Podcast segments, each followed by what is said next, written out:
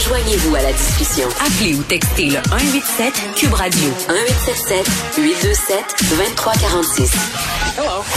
On est avec Philippe Léger que vous pouvez, pouvez lire pardon dans le journal de Montréal et dans le journal de Québec. Travaille aussi pour la firme de sondage Léger. Philippe, salut.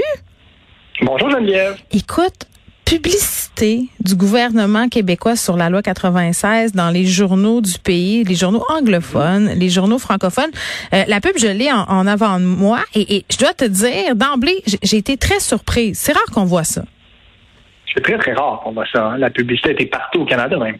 Euh, Journal de Montréal, Le Devoir, La Presse, les de l'information, le Globe and Mail, Montréal Gazette. Donc, c'est quand même une publicité qui a dû coûter cher au gouvernement du, euh, du Québec.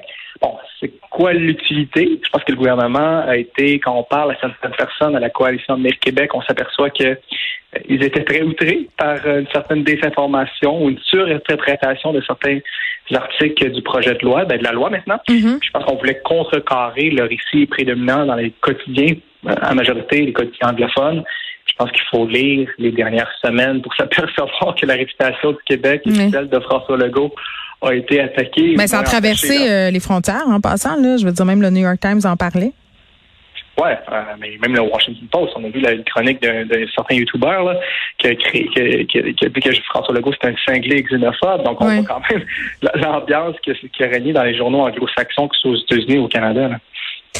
Puis, euh, tu sais, bon, là, tu regardes euh, les points par lesquels euh, on passe pour essayer de clarifier les affaires, puis tu l'as dit, là, très bien dit, c'est du côté des anglophones où, bon, on est un peu parti en part. J'ai même lu des expressions comme quasiment génocide culturel, là, ben pas comme quasiment, c'est un terme qui a été... On l'a lu. oui, ça a été utilisé, mais, mais tu sais, bon, bon, tu as les affaires, là, évidemment, sur le fait que les anglophones vont continuer à bénéficier des mêmes garanties un peu partout au pays, qui vont se faire servir dans leur langue, puis on insiste bien hein, quand même, Philippe, pour dire que euh, les l'accès par les anglophones là, de services dans leur langue, c'est inégalé pour les minorités francophones ailleurs au Canada. Là. Ouais, je pense qu'on rappelle les axes auxquels les journaux anglophones ont attaqué le projet de loi 96, euh, la loi 96, hmm. l'accès aux services de santé en anglais, réitère parce qu'il y avait beaucoup, beaucoup de griefs dans les journaux anglophones, à savoir que les services en santé pour certains anglophones ne seraient plus garantis. On sait, ben, la, la, loi prévoit qu'il y ait quand même une clause pour euh, la justice naturelle, la santé, donc c'est pas véritablement le cas. Je rappelle surtout, je pense que c'est important de le rappeler, que les institutions anglophones continueront d'être de grande qualité, pour reprendre les mots de, de, la publicité du gouvernement. Donc, sais, son réseau scolaire, ses hôpitaux, ses universités. Je pense qu'on veut rappeler ça dans la conscience euh, des Québécois, des Québécois anglophones. C'est rare hein, que le gouvernement ait recours à de, telles publicités mais voyons, dans, ça, pièces mais non, mais les plus grandes. Ça, puis le fait que ça soit marqué que le gouvernement puis l'Office québécois de la langue française va pas faire des fouilles, des perquisitions puis des saisies. Je veux dire, on est-tu dans un film? exact. Exactement. La dernière fois qu'ils l'ont utilisé, à mémoire d'homme, là, c'est lorsque la loi 21 en 2019 a été adoptée, on avait fait ce même genre de publicité pour expliquer le choix du Québec. Ça venait quelques jours après sa fameuse vidéo qui disait c'est comme ça qu'on vit au mm. Québec, là, donc en 2019. Donc c'est la dernière fois qu'on a utilisé, mais je pense que euh, bon, ben, cette fois cette fois-ci, je crois que c'est le gouvernement du Québec qui, a, qui a payé, qui a financé euh, cette publicité-là. Donc c'est toujours la question sous-jacente à ce genre de publicité-là. Est-ce que c'est au contribuable ou c'est l'action du gouvernement. On avait tout le temps ces débats-là lorsque le, sur la souveraineté du Québec. Est-ce que est-ce que le gouvernement, quand c'était le gouvernement péquiste qui était en place, devait financer la promotion de l'indépendance? Ben, c'est un peu la même chose en ce moment, puis ça fait quand même beaucoup de bruit. Hein. Euh, le, Montréal Gazette a fait, a fait un suivi en article pour expliquer pourquoi ils avaient diffusé cette publicité-là.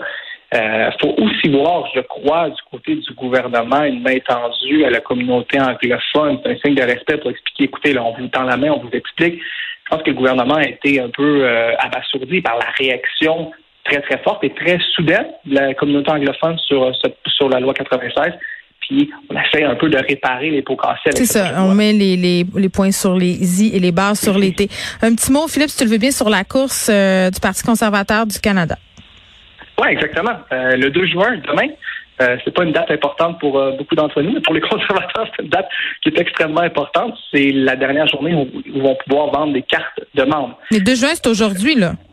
Exactement. Et donc, si vous voulez voter pour la course à la chefferie conservatrice, euh, vous, devez, avant demain, s'acheter, vous acheter une carte de membre. C'est ça que ça veut dire. Euh, et donc, c'est assez intéressant, cette course-là, parce que c'est pas nécessairement le suffrage euh, universel puis populaire qui va le suffrage populaire qui va qui va déterminer le gagnant, parce que sinon, Pierre Poilievre risquerait, à bien des égards, d'être élu à la tête de la course, à la tête du Parti conservateur. Quand on regarde les différents sondages, là, chez les électeurs conservateurs, il fait environ 40% contre 18% 17% pour Jean Charest. Donc, il y a une avance assez forte. On regarde les foules également. Pierre Poilievre réussit, juste hier, sur Twitter, on voyait environ 1000 personnes à un rassemblement sur Saskatchewan, 2000, 3000 à Calgary. Donc, il réussit vraiment aller fédérer beaucoup, beaucoup d'électeurs.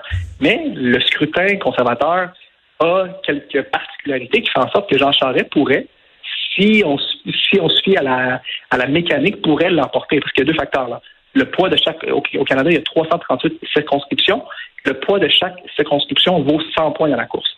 Ce qui fait qu'il y a certaines circonscriptions au Québec qui pourraient donner des 100 points, par exemple, à un Jean Charest, par exemple. Euh, donc, s'il réussit, Jean Charest, à aller chercher un nombre de membres suffisant dans les circonscriptions québécoises. On dirait que j'y crois pas. Ça va, ouais. Bon, ça, reste difficile. On ne sait pas. il y a beaucoup d'inconnus encore dans cette course-là. Là. Mais ce qu'on sait, c'est qu'il y a quand même un avantage d'être plus populaire dans, au Québec. mais je comprends, là, Philippe, mais je dis, regarde, tu es un homme de chiffres, regarde le nombre de militants qui sont aux, événements de Poiliev, puis regarde ceux aux événements de Jean Charest, semble. Ouais. Ouais, puis ben c'est ça. Et l'autre élément, c'est le vote préférentiel en scrutin. Euh, c'est pas un vote, euh, vous choisissez le meilleur, c'est un vote, c'est un vote, un vote préféré, votre deuxième préféré. Après, on élimine en fonction si votre candidat est encore dans la course fait en sorte que c'est probablement celui qui finit troisième qui va déterminer qui est le gagnant. On peut croire que c'est Patrick Brown, euh, qui était le, maire de Brampton, euh, qui pourrait finir troisième et qui pourrait donner ses votes à Pierre Poilievre. On verra, on verra. Ça achève et la dernière journée euh, justement pour cette vente de cartes. Merci beaucoup, Philippe. Merci à toi. Bye bye.